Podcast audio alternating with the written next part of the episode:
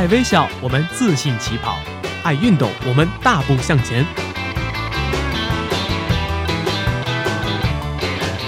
在这里，我们为梦想一起拼搏；在这里，我们为生活增添激情；在这里，我们用电波诠释体育，解说最实用的竞技技巧，报道最火热的体育赛事。每周精彩体坛盛况，我们与您一同分享。周三晚间，我们相约体育天地。我们相约体育天地。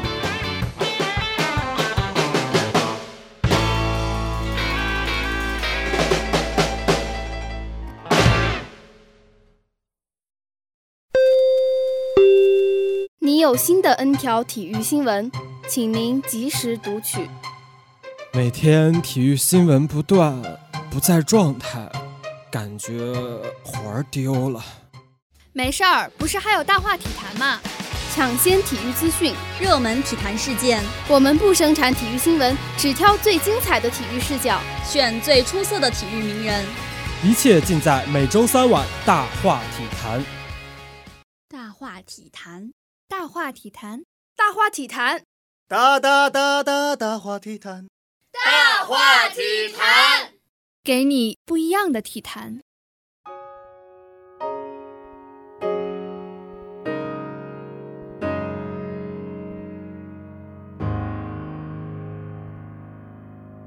火箭啊，十年了，冠军还会远吗？在众多篮球赛事中。爱球如痴的球迷，生活中一定少不了一项赛事——美职篮，也就是平时所说的 NBA。每日如约而至的比赛，如一日三餐，成为广大球迷生活中不可或缺的一部分。如同各立门派一般，不相识的人们因喜欢同一支球队，彼此结为良友。有些人喜欢湖人，因为这里曾经诞生过一个天之骄子——小飞侠科比。有些人钟爱骑士，因为这里有老夫聊发少年狂的小皇帝詹姆斯；老一代的球迷多痴情于凯尔特人，因为当年叱咤风云的三巨头将波士顿打造成一位铮铮铁骨的硬汉；新一代的球迷多专注于勇士，因为如今蒸蒸日上的水花兄弟在金州创立了一个新的王朝；而我，却把自己整个中学时代对篮球的热爱。奉献给了一支球队——休斯顿火箭。故事还要追溯到2007年，那一年篮球在校园并不普及，我却因姚明而喜欢上了篮球，因姚明而结识了火箭队。火箭不但让我了解了篮球的基本规则，还向我诠释着什么叫做以弱胜强，什么叫做血性篮球。如果说麦迪的三十五秒十三分太过于短暂，那么这个赛季火箭队的二十二连胜则显得漫长而又辉煌。新晋主帅阿德尔曼用他一马车的进攻战术，带领这一群敢打敢拼的球员们佛挡杀佛，神挡弑神。即使在第十场折了姚明，十四场倒了兰德里，火箭仍迈着他矫健的步伐，在连胜之路上继续前行。尤其是在第二十二场面对来犯的湖人队。更是赢得酣畅淋漓，主力控卫阿尔斯通单场三分七投七中，诠释了什么叫做 skip to my love，打得洛杉矶人找不到回家的路。然而，同上一届主帅范甘迪一样，阿帅对主力的过度使用，使得球队在季后赛伤兵满营。与去年似乎是相同的剧本，首轮便以二比四再一次败倒在由德隆、基里连科率领的爵士队脚下。这一年充满了遗憾。但是大家也没有气馁，因为我们知道我们是更好的一支球队。这一年，我与火箭结下了约定，十年之内总冠军必定花落休斯顿，却不曾想到这个十年会有如此多的坎坷与波折。零八至零九赛季，火箭重整旗鼓，莫雷不知道用什么方法从萨克拉门托空手套白狼淘来了阿泰斯特，组成了实力强劲的三巨头。这一年的火箭阵容不可谓不豪华，大姚依旧巅峰进攻，防守统治力一流。麦迪虽渐走下坡路，得分也不再如探囊取物，可跳投眼神依旧销魂。总统巴蒂尔的防守依旧如橡皮糖般，成为对面核心人物的噩梦。钻石斯科拉出色的地板流技术，成为姚明职业生涯里最棒的内线搭档。这一年的大叔依旧在用世人难以理解的年龄坚持征战，兰德里依旧神奇，每晚用不成比例的弹跳搅乱内线，再加上布鲁克斯、洛瑞、海耶斯、韦弗，这是姚麦时期的火箭离总冠军奖杯最近的一年。奈何天不随人愿，姚麦组合注定了悲情的命运。麦迪、姚明的相继报销，给了冲击冠军的火箭当头一棒。实力折损的球队靠着顽强的斗志，与湖人鏖战到第七场。然而，更有实力的一方赢下了比赛。拼天赋的联盟，努力终究比不上天赋的碾压。年纪尚小的我，与多少执着的火箭球迷一样，流下了伤心的泪水，因为我们知道，这恐怕是姚麦组合华丽的绝唱。接踵而来的零九到一零、一零到一一、一一到一二赛季，三年时光里，告别似乎成了火箭队的主旋律。麦迪的玻璃属性致使火箭不得不把他交易至尼克斯。紧接着，巴蒂尔走了，去热火心满意足地夺得了总冠军。稚嫩的巴丁格上位，布鲁克斯走了，取而代之的是小将洛瑞。姚明在经历了一年多的挣扎后，也宣布告别了篮球舞台。斯科拉耐不住岁月的侵蚀，南美最强的光环不再闪耀，最终被火箭无情的裁掉。阿帅也难逃下课的命运，代替他的是被球迷戏称为“冰箱”的麦克海尔。在这期间，凯文·马丁带过队，阿里扎带过队，洛瑞也逐渐成长。然而，连续三年的第九名，使火箭队成为了季后赛十足的看客，核心球员纷纷出走。由于球队战绩不佳，加上姚明的退役和麦迪的离去，国内对火箭的关注不再高涨，似乎连比赛也很少有直播。而我心中仍存有那一抹红色，牢牢锁在我的心里。火箭就像是我的初恋，也许渐行渐远，但我终究不会忘记。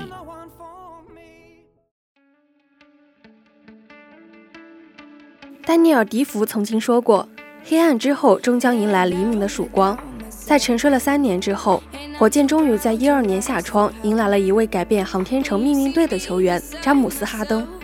一二至一三赛季，火箭交易换来哈登，又从自由市场上签来刚刮起旋风的林书豪，再加上新秀时期无敌的帕森斯，火箭开启了属于自己的青春风暴。新赛季一开始，哈登就接连砍下三十七分、四十五分，吹响了进攻的号角。又在面对实力强大的勇士时，率领球队轰出了二十三记三分球，创造纪录。全新的火箭在这个赛季悄悄埋下三分的种子，年轻暗藏的代价难以忽视。常规赛结束后，全新阵容的火箭只以第八的身份去挑战昔日强大的雷霆。虽然遗憾止步于第一轮，但已经让火箭球迷们重拾对这支球队的希望。火箭升空，蓄势待发。一三至一四赛季，魔兽霍华德空降航天城。这个曾经单换詹姆斯的男人，让这支火箭队欣慰十足。摩登连线让球迷依稀看到了当年姚麦的影子，只不过这对组合或许更为强力。贝弗利的横空出世将林书豪挤上了替补席，却为火箭队防守增添了几分硬度。霍华德制霸内线，攻防两端尽显王者风范。然而说是轻敌也好，松懈也罢，季后赛首轮，火箭被罗伊附体的利拉德零点九秒三分绝杀。让球队一整个赛季的努力付之东流，火箭被戏谑成年年总冠军，四次一轮游。年轻的哈登也被无数球迷嘲笑眼神防守。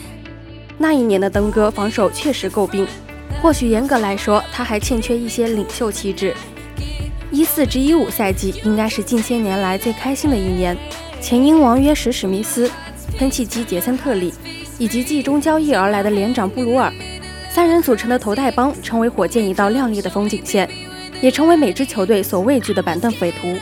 摩登组合的日益成熟，莫泰、琼斯两位年轻大前锋的良性竞争，外加上上天的一丝丝眷顾，马刺最后一轮意外输给鹈鹕，助火箭幸运地登上常规赛西部第二的宝座。然而，给我的惊喜还远远不止于此。我永远忘不了那个炽热的中午。火箭在土袋帮的带领下实现大逆转时，我发出的兴奋的吼叫。总比分一比三落后，第三节结束时还落后二十分，火箭神奇地完成了惊天逆转。时隔数十年再次闯入西部决赛。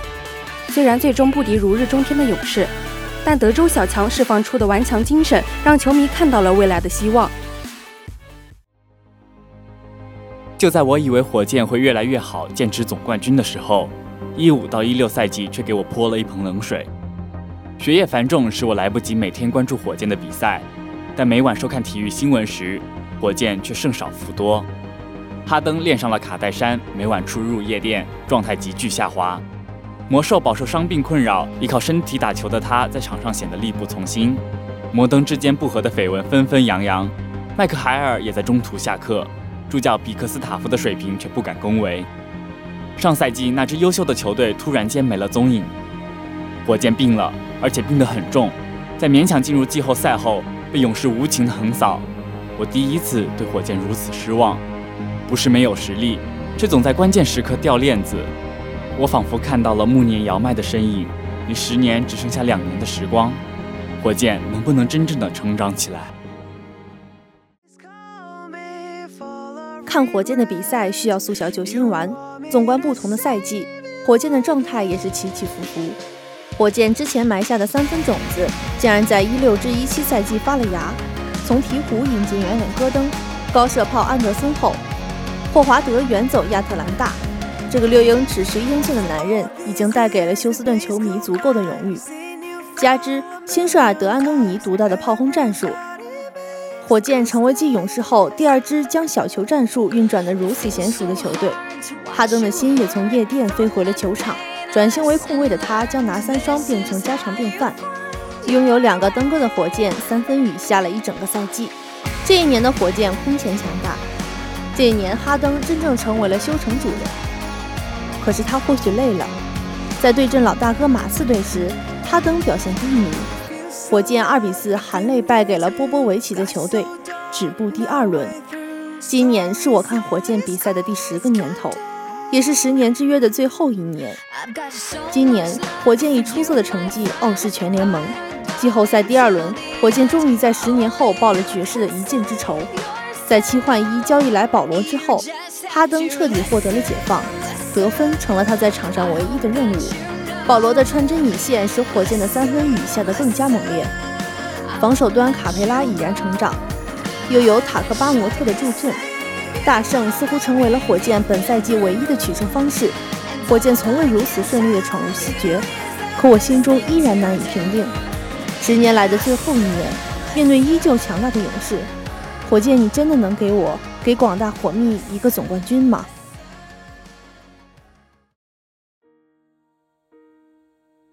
每次有人问我喜欢什么颜色，我都会说红色，是丰田中心球馆的红色，是火箭的红色。有人问我喜欢火箭的哪一名球员，我可能无法回答，因为火箭对我来说是一种情节，是一种无法言喻的奇妙。我爱在火箭打过球的每一名球员，无论他现在是队友还是对手。更为关键的是，火箭陪我走过了十个年头，那是我青春的十年。我已从懵懂无知的孩童成长为一名大学生，那些抹不掉的看球经历，成为我脑海中一笔宝贵的财富。每每联想起来，我都能感受到当时的或是喜悦，或是愤怒。而那些当年陪我看球的人，也依次出现在我眼前，有时开怀大笑，有时泪流满面。火箭教会我如何释放内心的激情，还教会我如何坚韧不屈，如何砥砺前行。这个充满赢球文化的城市，我爱你至深，火箭啊！我相信你能兑现我与你的十年之约。这个赛季，我有坚定信心，认为你能摘得桂冠。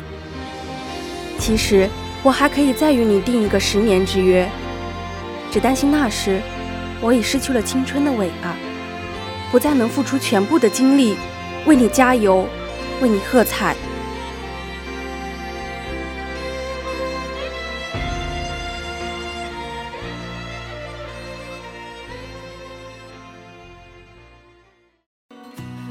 来到体育天地全新企划——体育小讲堂。这里有最不负责任的体育冷知识，有趣的球员外号，专业的体育百科。只需要两分钟，你也能走进体育的世界。体育小讲堂，了解一下。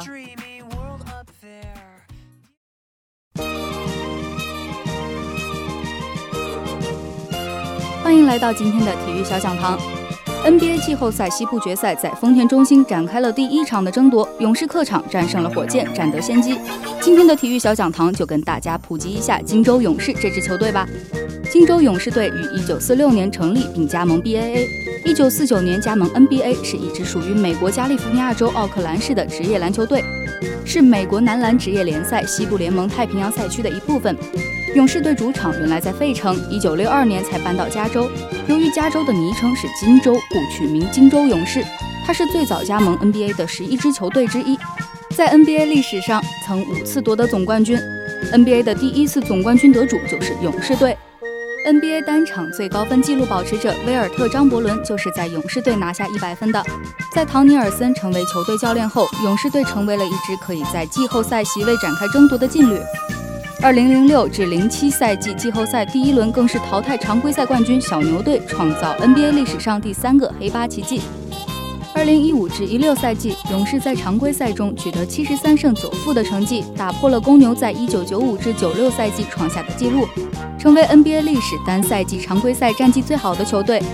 二零一七年六月十三号，勇士以十六胜一负的季后赛战绩，超越二零零零至零一赛季的湖人十五胜一负，成为 NBA 历史上胜率最高的夺冠球队。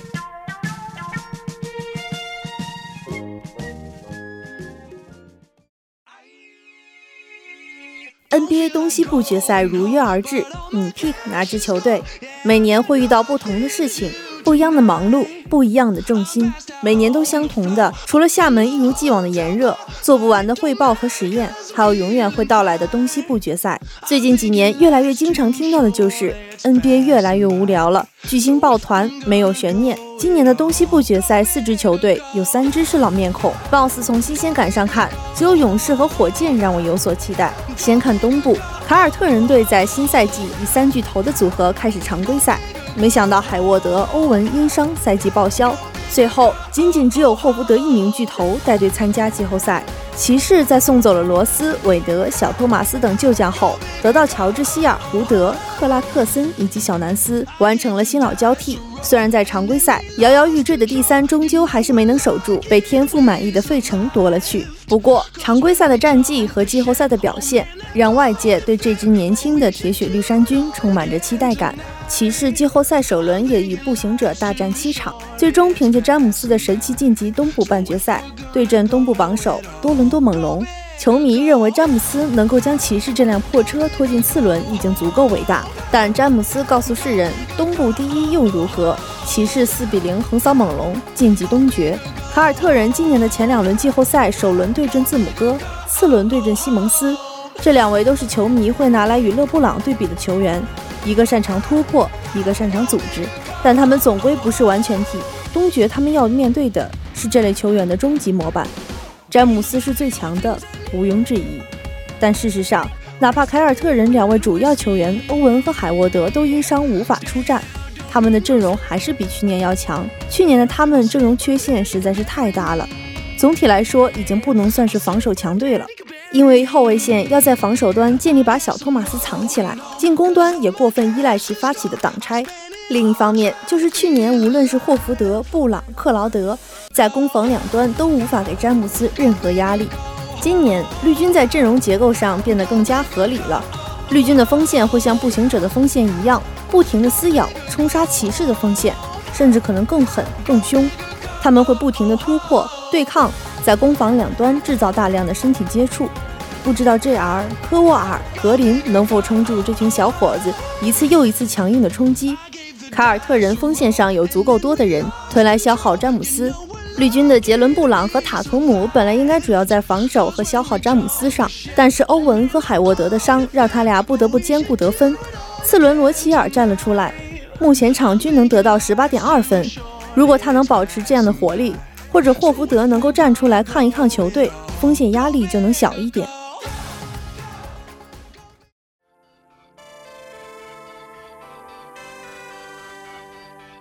然后我们看到第一场比赛，凯尔特人一百零八比八十三让骑士在波士顿花园遭受了一场彻彻底底的大屠杀。上半场输了二十六分，全场输了二十五分，半场落后二十六分是詹姆斯季后赛生涯半场最大分差。勒布朗生涯季后赛低过十五分的连今天十二场，微妙的是其中五场是对凯尔特人，三场在波士顿花园。之前说如果霍福德能站出来抗一抗球队，绿军防守压力就没有那么大，所以霍福德开场四投四中十一分，让凯尔特人建立牢不可破的优势。之后一路欺负勒夫，随便一个挡拆外切就是一个错位。杰伦布朗今天全场最高的二十三分，塔图姆全场最高的正二十七。绿军的掌舵人像是年轻的波波维奇，把防守加串联球打入了这支绿军的血液中。因此，无论缺少了谁，凯尔特人都是斗志满满的去迎接下一场战斗。这一点，史蒂文森要强于泰伦卢。这场比赛在骑士七比四开局，瞬间被凯尔特人打了一波猝不及防的十七比零，直到九比二十五，一脸懵逼的卢指导才想起叫个暂停，而凯尔特人从此再未落后。好像猛龙给了全世界一种骑士很强的错觉，但事实上。打猛龙，无论骑士其他人在不在状态，詹姆斯始终在线。然而这次詹姆斯掉线了。当然，零比一只是东决的开始，远未结束。相信骑士下一场会做出有力的调整。毕竟你不可能指望詹姆斯这种超级巨星在东决的舞台上场场迷失。但至少今年的场面不会比去年更一边倒了。作为一个普通的观众，我是真的希望看到有新鲜力量挑战这位战功赫赫的王。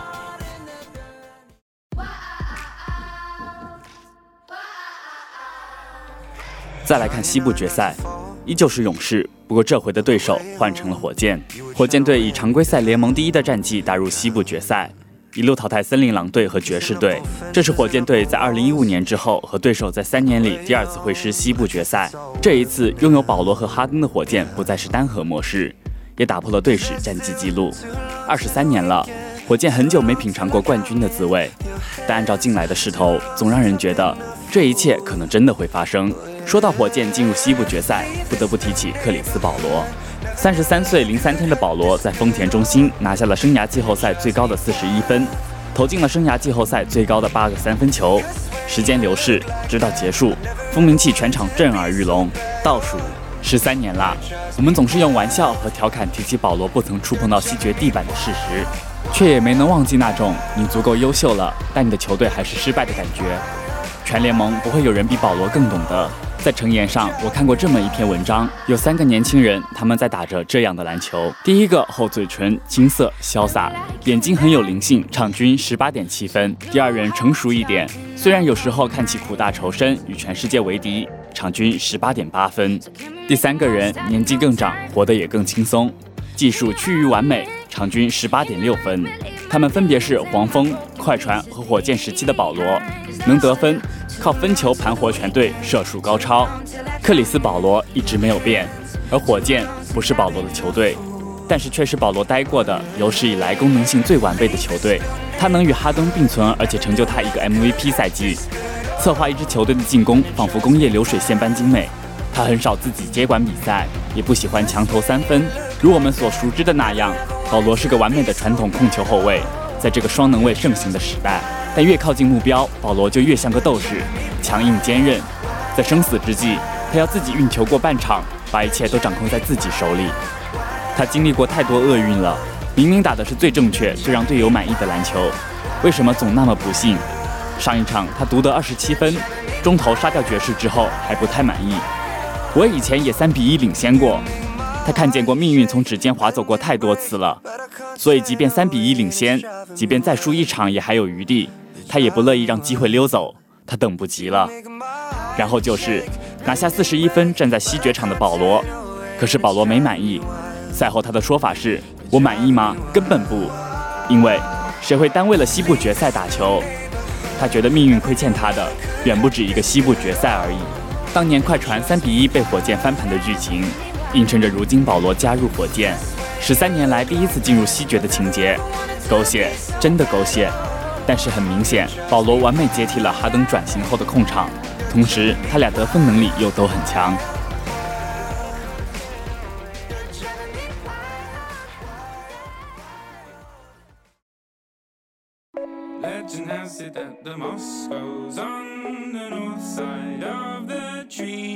球迷都很期待这次的比赛，两支进攻效率爆表的超级球队的较量。常规赛两队共战三场，火箭二比一领先。第一场揭幕战，杜兰特绝杀超时，勇士惜败。第二场一月五日，哈登和杜兰特都没打，勇士十分取胜。第三场一月二十一日，两队全虚全伪，火箭经过三节领先，第四节被逆转，最后自己再逆转的剧情艰难取胜，所以人们对于这一组西决的期待或许更胜于总决赛。在火箭西决的宣传片里有这么一句话：如果你的目标不是和勇士抗衡，那我们到底在干什么？火药味有了，双方目标都很明确。火箭和勇士两支球队的进攻火力都非常凶猛，也都是爱好投三分的球队。防守上能给对方制造很大的压力，账面实力上他们非常接近。勇士今年没有主场优势了，所以很明显，谁先打好前两场，谁就有很大可能性拿下系列赛。而西决第一场主旋律大概就是哈登有多想赢下这轮系列赛，以及杜兰特到底有多么无解。两大球星对标，双方针尖对麦芒，火箭一个策略打到底。但无限单打起到作用了。不过对方有杜兰特，而且克莱的无球也打出来了。火箭以九比二的势头开局，上半场两支球队你来我往，到半场结束五十六比五十六持平。而到属于勇士的第三节，局势又开始转变了。勇士在全队的反击得分上稳压火箭一头，汤普森在把握空位机会上是稳稳的拿分的。勇士不断打出一波流的进攻，最终客场以一百一十九比一百零六赢下比赛。哈登本场拿下了全场最高的四十一分，并且命中率极高。全场就是哈登的后撤步对阵杜兰特的干拔，杜兰特把火箭在场上的五名球员全部打了一遍，而对方没有任何反击的方法，因为 KD 在就是永远的错位。当然，依旧是那句话，系列赛远未结束，期待下一场两队精彩的对标。对了，一直忘了说，保罗，恭喜你呀，等你很久了。好了，本期的体育天地到这里就要跟大家说再见了。播音：萝卜丝儿、猫教练、花鸭、叨叨、机务、西鱼、阿布基、采编：木子、某某、新媒体、阿阳。我们下周同一时间再见。下面是本周的赛事预告：NBA 季后赛分区决赛继续紧张激烈的进行。五月十七号早九点。火箭继续坐镇主场迎战勇士，而在五月二十号早八点半，骑士将回到主场继续同凯尔特人展开较量。足球方面，十七号凌晨两点四十五分，欧联杯决赛将在马竞和马赛之间打响。同样值得期待的还有英格兰足总杯决赛，切尔西与曼联将在二十号凌晨零点十五分完成本赛季的收官之战。还有今晚的亚冠八分之一决赛，上海上港将与鹿岛鹿角殊死一搏，让我们拭目以待。